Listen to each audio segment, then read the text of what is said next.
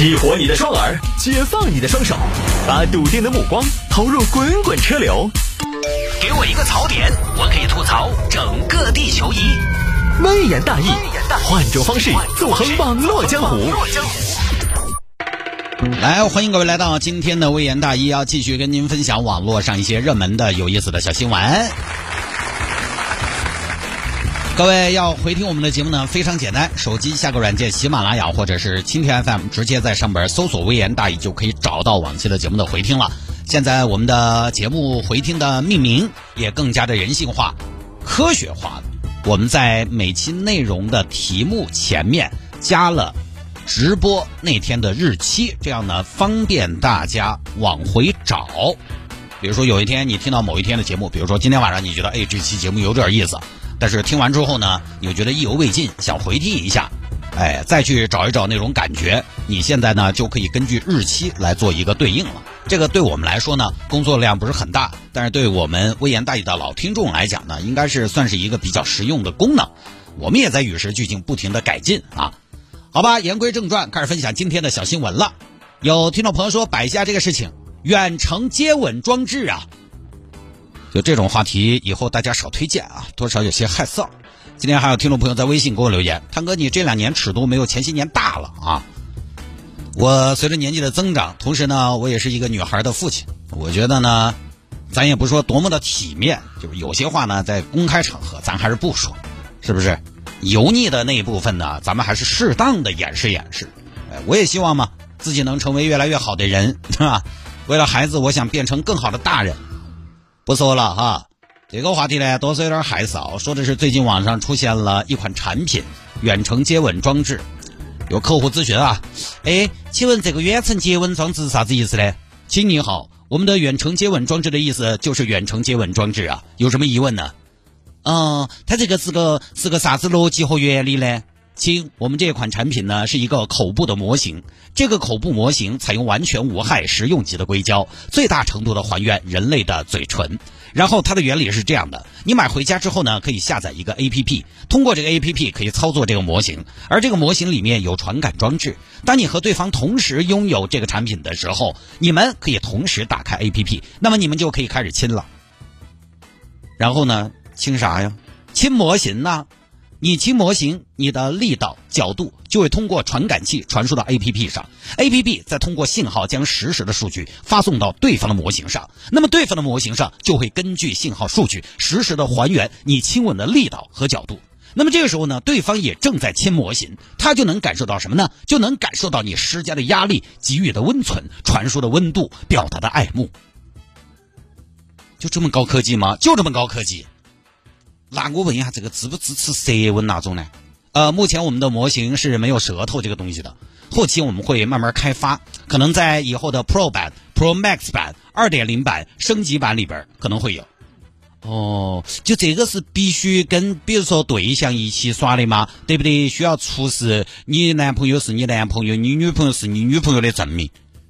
呃，这个我们本来呢，主要是解决一个异地恋的问题。哎，解决异地恋就是舌长莫及的问题。哪怕你们天各一方，也能随时随地的感受到对方给你的爱。哎，早上起来第一件事情，打开 A P P，互相之间一个吻，开始这一天的温存。工作累了亲一个，晚上睡前啵儿一个。哦，是怎么个功能的。当然了，我们现在也开发了，通过这个 A P P 呢，你还有一定的社交功能。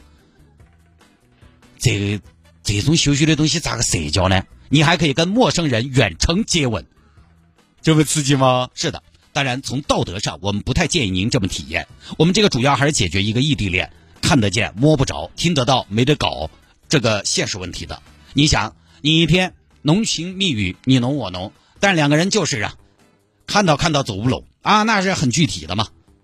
哦，还有点人性化嘎。那这个模型造型可不可以定制呢？呃，是不能定制的。现在我们这个不太接受定制啊。这个定制的话成本就高了，都是固定的嘴型，就这么事儿啊。这个事儿我看了一下，人家正规的，正规的，二零一九年人家提交了专利，是常州机电职业技术学院提交了专利。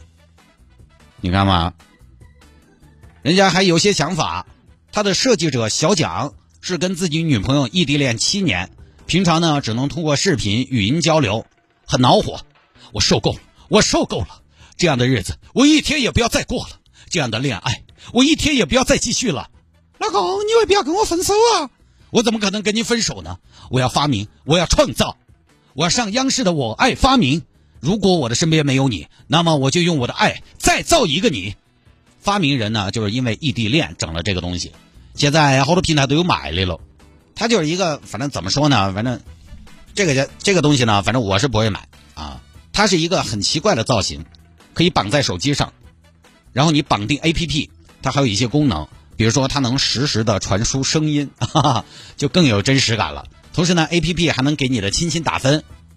老谢刚才不认真，他亲你的时候分神了，弄他还能打分，而且关键这个东西呢，现在有点擦边球的意思。就我看了网上这种类似的产品啊，它有些 A P P 里边有所谓的广场，这广场呢其实就是跟一个陌生人之间结交的平台。哎，去不去一个？来嘛！你哪儿的人哦？我绵阳三台县的。哦，我中江的陌生人啊，他也可以。这个东西呢，反正也不贵，搞到耍呢，可能有人买，但你说他。有啥用？它没啥用。网上还有买家抱怨嘛？这个这个没有舌头，哈哈。这个就是商家以后升级产品的动力。以后就推出高阶版本，远程接吻 Pro、远程接吻 Pro Max。这我也不晓得咋说。你说他爪子呢？他也确实没爪子。但你说他没爪子呢？他好像有爪子了。这以我这个思维呢，我有点倒不过来，怎么去判断？这个只能说时代变了啊。很多以前我们不太理解的事情呢，都开始出现了。现在拜电子佛祖，谈赛博恋爱，远程祭扫，电子上坟，云喝酒，远程接吻，元宇宙就要实现了，还真的是啊伦理也在约束技术，但技术也在改变伦理。当个取问题那就是了，这事儿也没什么好聊的。我毕竟呢也没有经历过异地恋，我经历过的最远的异地恋就是从新都到成都，所以我没有感受。我那么想亲，我就去一趟就好了，也不知道这个东西迫切不迫切啊，不说了。但是呢，我还是想说，这个真人的接触哈，它还是有必要的，还是有必要。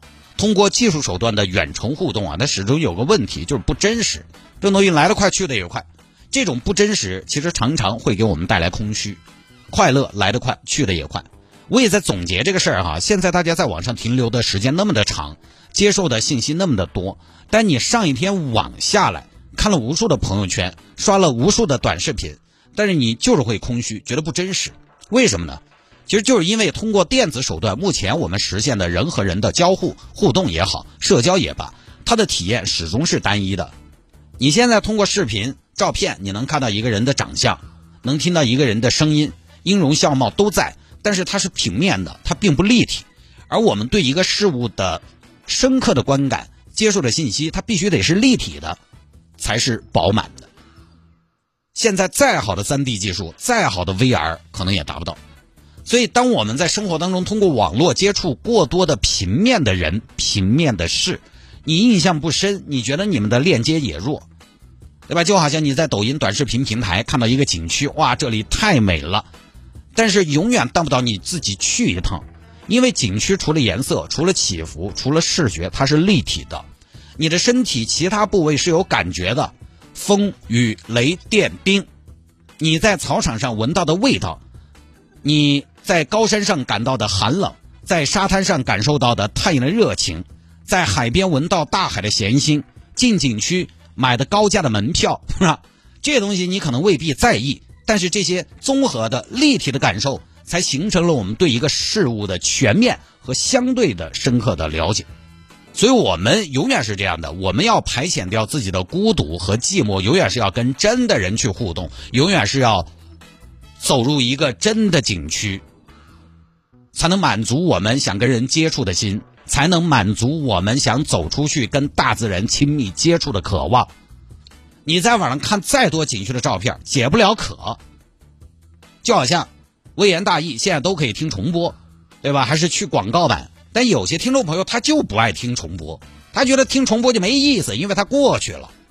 他觉得我现在听直播，我在广播里边听到探哥，反正在世纪城路六十六号二十六楼落地窗的直播间，而在这跟我说，他是现说的，他是真实的，他是此时此刻的这么一个人在跟我说着话，回听就不是那么回事了。